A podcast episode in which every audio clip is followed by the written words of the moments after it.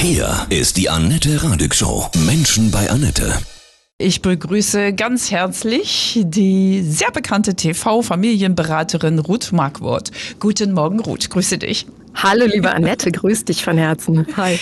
Du hast zusammen mit der TV-Rechtsanwältin Sandra Günther ein, wie ich finde, sehr wichtiges Buch geschrieben, was uns alle irgendwie angeht und was wir alle bestimmt auch schon mal erlebt haben. Wenn Liebe toxisch wird, giftig wird. Wie viele hm. toxische Beziehungen hast du schon so erlebt in der Liebe im Job? Oh, da müsste ich jetzt, äh, weiß ich gar nicht, ob, also eine Hand reicht nicht aus, okay. würde ich sagen. Also in der Liebe bestimmt, also in der Liebe zwei toxische mhm. Beziehungen und im Job mindestens auch zwei. Ja, also wo ich Verhaltensweisen erlebt habe, von denen ich so damals schon und im Nachhinein erst recht gedacht habe, das ist ja fast schon menschenunwürdig. Wie kann man so von oben herab sein? Wie kann mhm. man so nickelig sein? So, aber da sind wir schon fast mittendrin. Genau. Ja, also reichlich. Mir, mir geht genau. das auch reichlich, ja, in der Liebe auch, vor allem auch im Job, muss ich ganz ehrlich sagen. Ihr habt euer Buch echt cool aufgeteilt in die verschiedenen Formen der toxischen Beziehung, ja. Gehen wir erstmal auf die Partnerschaft, auf die Liebe. Woran merke ich denn, mhm. dass irgendwas nicht stimmt mit meinem Schatzi? Also wichtig ist in der Partnerschaft zunächst mal zu gucken, fühle ich mich wohl und fühle ich mich sicher. Denn ich bin ja auch in der Familien- und Paarberatung viele, viele Jahre intensiv tätig gewesen und jetzt ein bisschen weniger aktuell. Aber mhm. wenn Frauen zu mir kommen und schon sagen, naja, ich habe so ein mulmiges Gefühl, wenn ich zur Tür reinkomme, weil ich denen immer die Frage stelle, wie fühlst du dich, wenn du vor der Tür stehst und denkst, da gehe ich gleich rein? Mhm. Freust du dich? Bist du begeistert? Weißt du, da ist jemand, der mich unterstützt? So, ja, also manchmal ist es einfacher, das Gegenteil aufzuzählen. Oder ist es eher so, zieht sich dein Magen zusammen? Machst du dir schon vorher Gedanken? Also das Thema Sicherheit, wie fühle ich mich, ist sicher ein Ding. Wenn ich merke, ich fühle mich gar nicht mehr sicher, mein Partner scheint unberechenbar in seinen Reaktionen oder mein Partner, auch meine Partnerin, ne? ich spreche jetzt mhm, mal ja, so für beide mhm. oder für alle Geschlechter, es ist total genderneutral hier. Der Mensch, mit dem ich oder mein Lieblingsmensch, der wertet mich ab, der bevormundet mich, er schreibt mir vielleicht noch vor, was ich anzuziehen habe, wen ich zu treffen habe und wen nicht, wie ich auf Instagram oder Social Media generell aufzutreten habe. Also es gibt sehr viele Verbote und ich habe das Gefühl, ich stehe unten und er steht oben. Das kann man so vielleicht sehr vereinfacht formulieren. Und das dauerhaft und so, dass ich merke, es tut mir nicht gut. Ich zahle viel mehr ein auf das Beziehungskonto, als ich rauskriege. Mhm. Das ist dieses den, hm, den, anderen klein machen, ja, runterziehen. Warum tun das Menschen? Weil sie Macht ausüben wollen oder weil sie selber einen geringen Selbstwert haben? Ja, tatsächlich hast du schon die beiden wichtigsten Punkte genannt, Annette. Es ist zum einen, weil sie sich machtvoll fühlen wollen. Es gibt ihnen einen gewissen Kick. Ja, wenn ich mhm. dir sage, was du zu tun hast, dann erhöhe ich mich und automatisch setze ich dann mein Gegenüber auf eine niedrigere Stufe. Also es gehört zu den Psychospielen der Erwachsenen. Da gibt es auch spannende Bücher dazu. Also ich erniedrige jemand anderen und erhöhe meinen Selbstwert, der in aller Regel wirklich nicht so gefestigt ist. Mhm. Ja, das Spannende ist ja die Menschen wirken oft sehr selbstbewusst, weil sie laut sind oder autoritär auftreten oder dominant wirken, manchmal auch mit einer bedrohlichen Form von Mimik und Gestik, ja, was viele Frauen vor allen Dingen einschüchtert, weswegen wir das Buch auch geschrieben haben, weil es darum geht, dass Frauen körperlich dann irgendwann auch die Leidtragenden sind. Und oft ist ein stark gestörtes Beziehungs- oder auch Bindungsverhalten in früher Kindheit eine Ursache. In der Folge haben wir dann oft einen geringen Selbstwert, den Wunsch, sich nach außen als jemand anders darzustellen mhm. und dann umso aggressiver und deutlicher aufzutreten. Also sind das Menschen, die selber früher gedemütigt worden sind, ja, nicht in ihre Kraft gekommen sind? Und Zum auch, Beispiel. Mh, mh. Aber auch bestimmt ja, Menschen, die, die, die, nichts empfinden vernachlässigt können. Ne? Worden ja, okay. Hm. Genau, es gibt, es gibt die Sparte ganz genau. Es gibt ja auch Menschen, die einfach nicht so viel empfinden können, die hm. keine Empathie, kein Mitgefühl empfinden können. Genau, das ist genau richtig. Und dann aber eben auch Menschen, die in der frühen Kindheit ähm, keine enge Mutter-Kind-Bindung oder Eltern-Kind-Bindung hatten, kein stabiles Umfeld. Also wo Eltern entweder nicht verfügbar waren, weil sie vielleicht viel gearbeitet haben mhm. oder aggressiv waren oder vielleicht, also oft gibt es auch das Thema Alkoholiker, also emotional definitiv nicht verfügbar waren. Und diese Menschen haben dann oft selber nicht die Fähigkeit mitzufühlen oder auch so die Perspektive einzunehmen, was macht das eigentlich mit meiner Partnerin oder meinem Partner, wenn ich mich so verhalte. Mhm. Am Anfang dieser Liebesbeziehung ist immer alles auch ganz wundervoll, oder? Also das sind so meine Erfahrungen. Ja, ja meine Erfahrung tatsächlich auch. Ja. Also die, die Flirte-Ebene, die funktioniert mhm. prima mhm. oder die Eroberungsphase, das Kennenlernen. Und es funktioniert manchmal sogar so gut, dass es ähm, mit zu viel Geschenken, zu viel mhm. Komplimenten, man könnte immer meinen, ach, es gibt ja kein zu viel, aber alle Frauen auch, mit denen ich spreche, äh, bitte liebe Männer, entschuldigt, ich spreche eben ganz viel mit meinen Geschlechtsgenossinnen in der Beratung auch. Aber auch viele Männer sagen, ja, es war eigentlich so der Himmel auf Erden, ähm, der Ritter auf dem weißen Ross.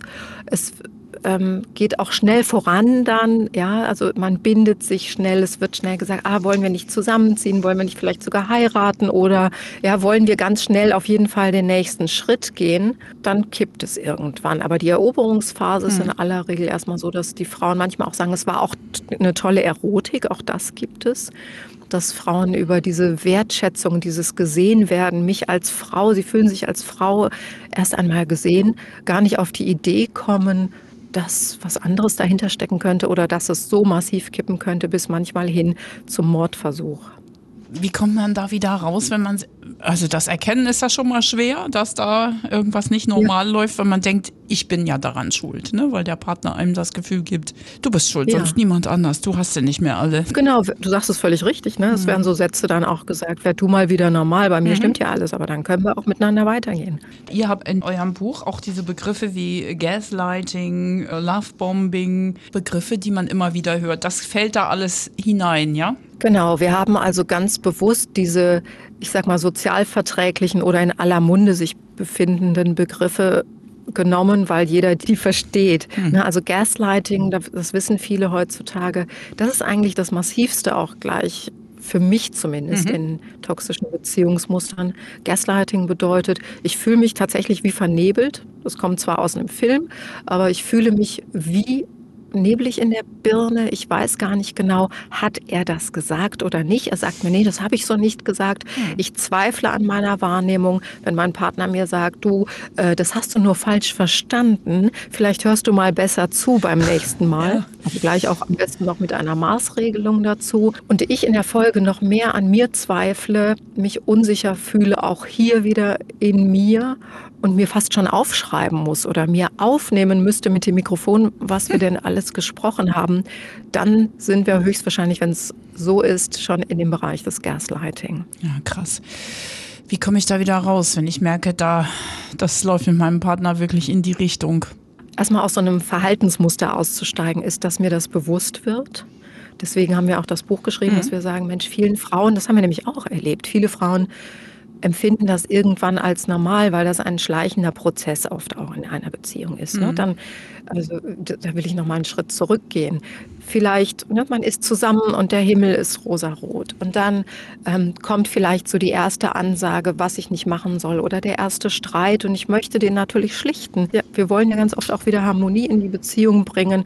Und dann äh, ist man schon mal schneller geneigt zu sagen, naja, wenn dir das so wichtig ist, dass ich mit meinen Freunden mich nicht mehr so oft treffe, dann mache ich das halt auch nicht. Mhm. Dann schränke ich mich also ein bisschen ein zugunsten der Partnerschaft, wie ich glaube, zugunsten der Liebe und mache das vielleicht ein Stück weit immer weiter, isoliere mich auch immer weiter und bekomme dann von außen auch immer weniger Rückmeldung, was ist noch normal und was nicht. Oft ist es uns Frauen und den Männern ja auch peinlich. Ja, wie, wie willst du das deinen Freunden erklären, dass du gemaßregelt wirst, dass du dir sagen lässt, was du zu tun oder zu ja. lassen hast, dass du nicht mehr weißt, was ihr gesprochen habt, dass er ständig sagt, du bist nicht in Ordnung, mit dir ist was nicht richtig. Dann, wenn du dich selber so schon falsch fühlst, dann schämst du dich auch wahnsinnig und sprichst kaum noch mit jemandem drüber. Das heißt, es geht erstmal darum zu erkennen, dass diese Muster alle unter Umständen in der Beziehung wirken.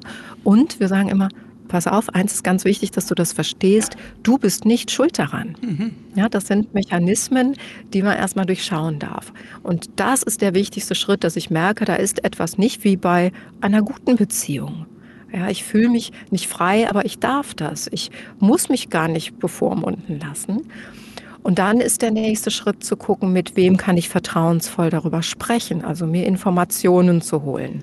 Was könnte ich tun? Wie könnte ich zunächst einmal sicherlich auch das Gespräch mit meinem Partner suchen? Wir wollen ja auch oftmals versuchen, das Ganze noch zu retten. Und tatsächlich in wenigen Fällen, aber in einigen Fällen haben wir es auch erlebt oder ich auch in Beratungen dass dann, wenn der Partner gewillt war, mit gemeinsam an der Beziehung was zu tun, beide zwar einen längeren Weg vor sich hatten, wir sprechen von einem halben, dreiviertel Jahr Minimum, mhm aber dass die Wege zueinander gefunden haben.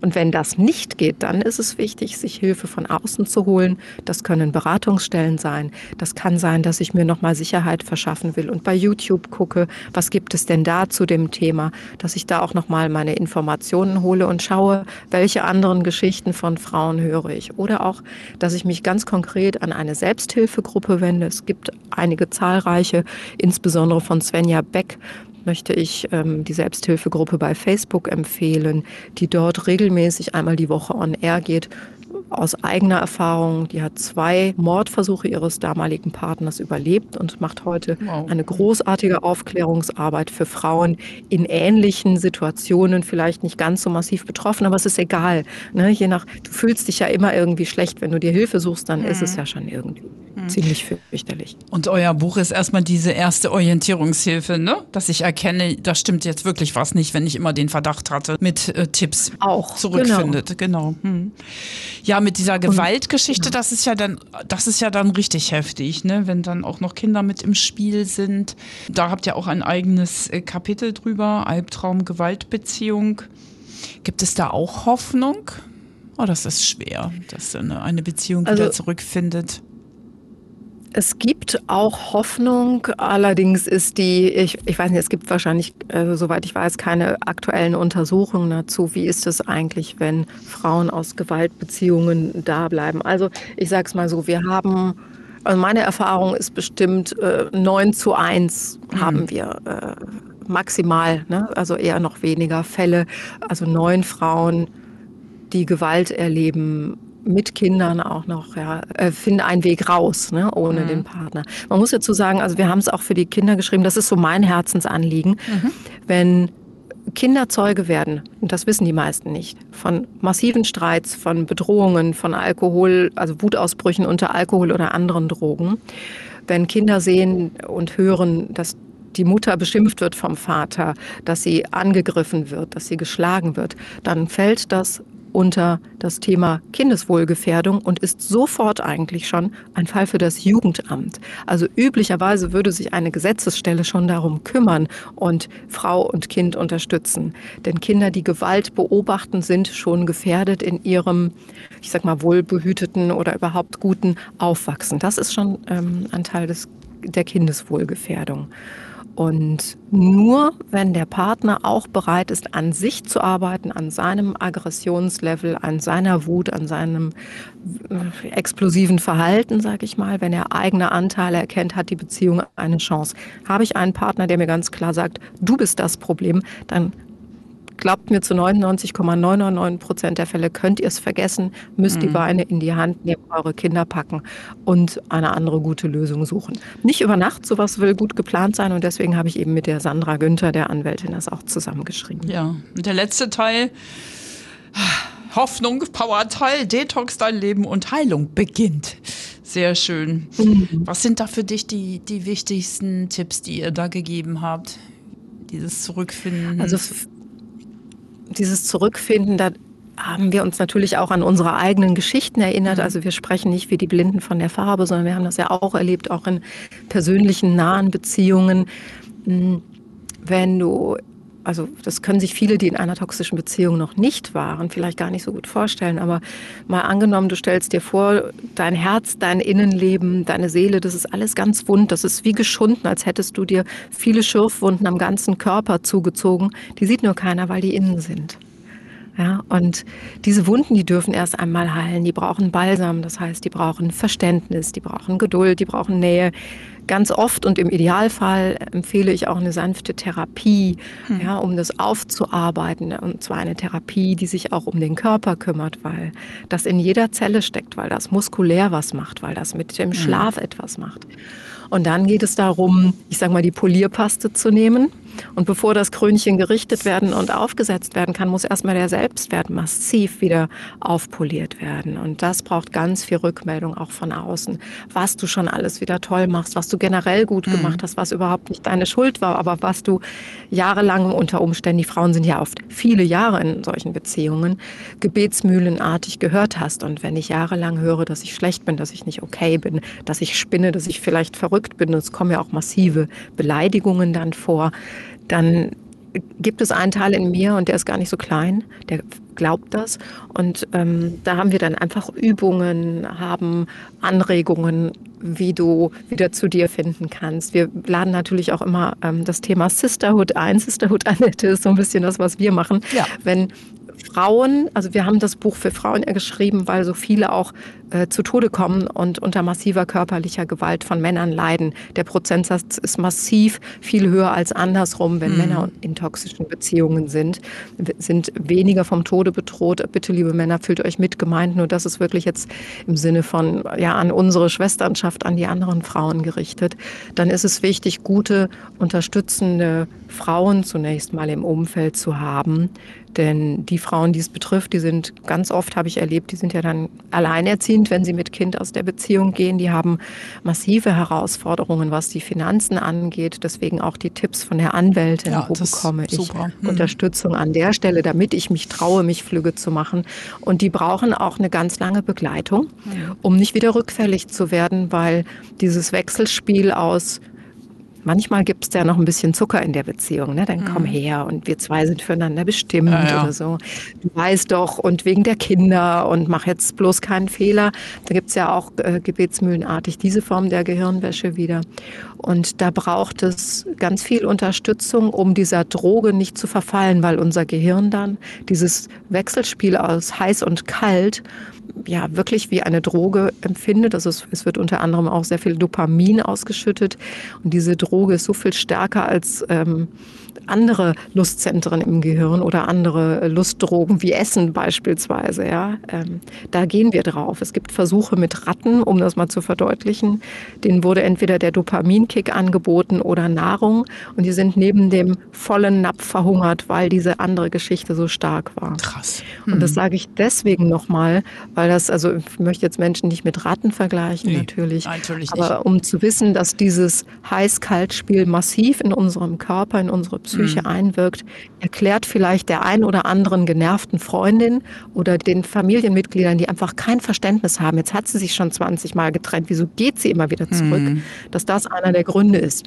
Ja, und man muss von der Droge ganz weggehen, von der Droge toxische Beziehung oder toxischer Partner.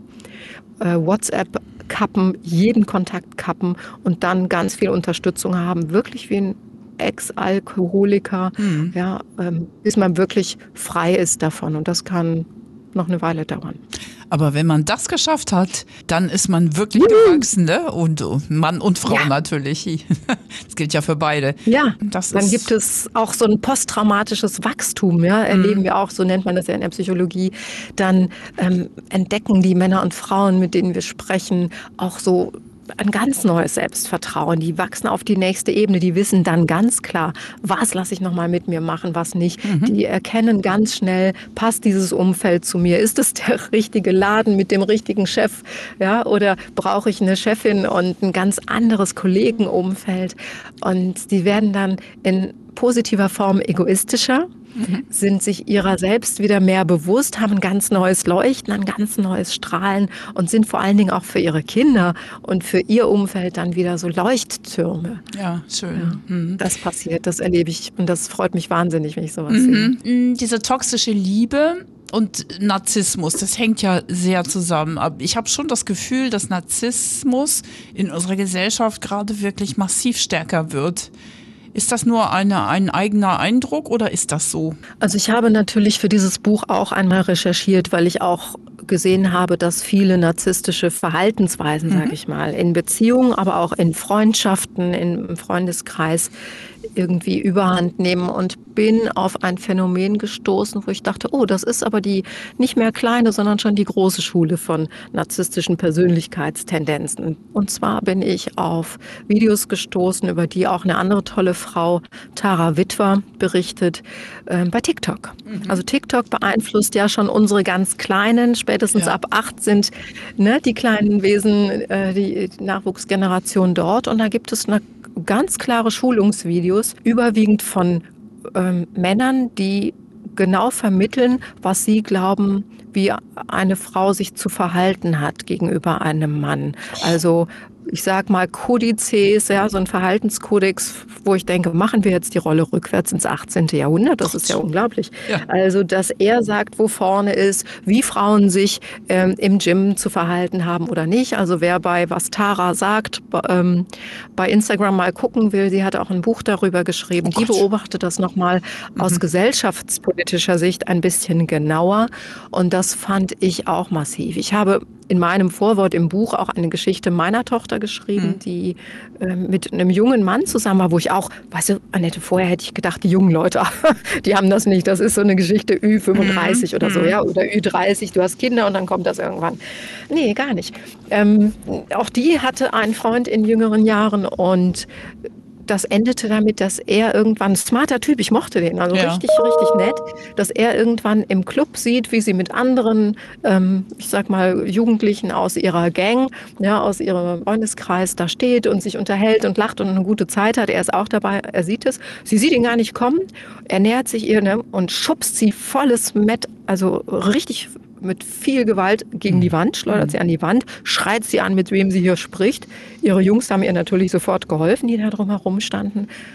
Und er war, glaube ich, auch über sich selbst erschrocken. Und ich wette, Annette, der hat nicht gewusst, was da in ihn gefahren ist. Natürlich mhm. auch, nehme ich mal an, dass Alkohol im Spiel war, ne, wie das im Club üblich ist. Aber der hat sich selber dafür geschämt und wusste nicht, was passiert. Das heißt, wir haben auch gesellschaftlich, sehen wir an allen Ecken und Enden ein Thema mit Aggression, ja. mit einem Nicht-Umgehen können von Gefühlen.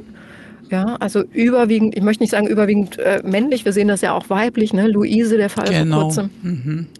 Wir haben verlernt schon vor vielen, vielen Jahren, und das fällt uns gerade massiv auf die Füße, freundlich mhm nachsichtig und im Miteinander mit uns zu sein. Ich wünsche mir schon, solange ich denken kann, also ich bin jetzt 55 und ich habe Lehramt studiert mit Ende 20. Ich habe mir damals schon gedacht, ich hätte gerne das Schulfach Leben. Ja. Oder das Schulfach Glück hieß bitte, es. Bitte, bitte, bitte, bitte, das muss kommen. Viel mehr Kompetenz, oder? Ja, ich bin ja. dafür. Ja, dieses Schulsystem muss dringend renoviert werden. Also das ist ah, wirklich. wirklich ja. Was, ich muss doch lernen, wie ich umgehe. Mhm. Und das kann, das leistet Familie heute nicht mehr. Nein. Das wissen wir, weil wir viel zu viel arbeiten und die Eltern genau. auch andere Dinge zu tun haben. Aber wir als Gesellschaft brauchen Kindergärten und Schulen meiner Meinung nach, wo Gefühlskompetenz mhm. gelehrt wird, mhm. wo erklärt wird, wie ist es mit Frust in Beziehungen, mit erstem Liebeskummer und so weiter. Genau. Wie löse ich einen Streit? Wie komme ich gar nicht rein? Was eigentlich ist genau toxisch und bin ich vielleicht toxisch? Oder ich möchte das Wort da gar nicht so überstrapazieren, sondern bin ich einfach unfair, ungerecht, aggressiv und kippe meinen Shit anderen Leuten vor die Füße? So könnte man es auch sagen. Und zwar sehr bodenständig. Also das würde ich mir wünschen, weil ich glaube, dass darin ein großer Schlüssel liegt, das zu beheben. Wir haben bunte Kulturen in den Schulen. Die LehrerInnen wissen überhaupt nicht, wo vorne und hinten ist, um das zu bewältigen. Ja, völlig überfordert, und klar. Wir brauchen gerade da, wenn so viele Kulturen sich hm. vermischen, einen nenne es mal emotionalen und sonstigen, einen Umgangsstandard, mhm. wie wir miteinander in Deutschland verabreden zu sein und damit auch in Beziehungen, damit auch in Jobs, ja. Und ähm, ja, das ist mein Herzenswunsch tatsächlich, warum ich auch dieses Buch geschrieben ja. habe, aufzurütteln, zu sagen, pass auf, hier kommen Menschen zu Tode, weil wir da nicht hingucken und nicht früh ansetzen. Ich wünsche dir, liebe Ruth, ja, und deiner Kollegin, der Sandra Günther, die ist ja Rechtsanwältin mit den Rechtstipps, ganz viel Erfolg mhm. für euer wirklich wichtiges Buch, wenn Liebe toxisch wird. Dankeschön. Danke dir. Merci.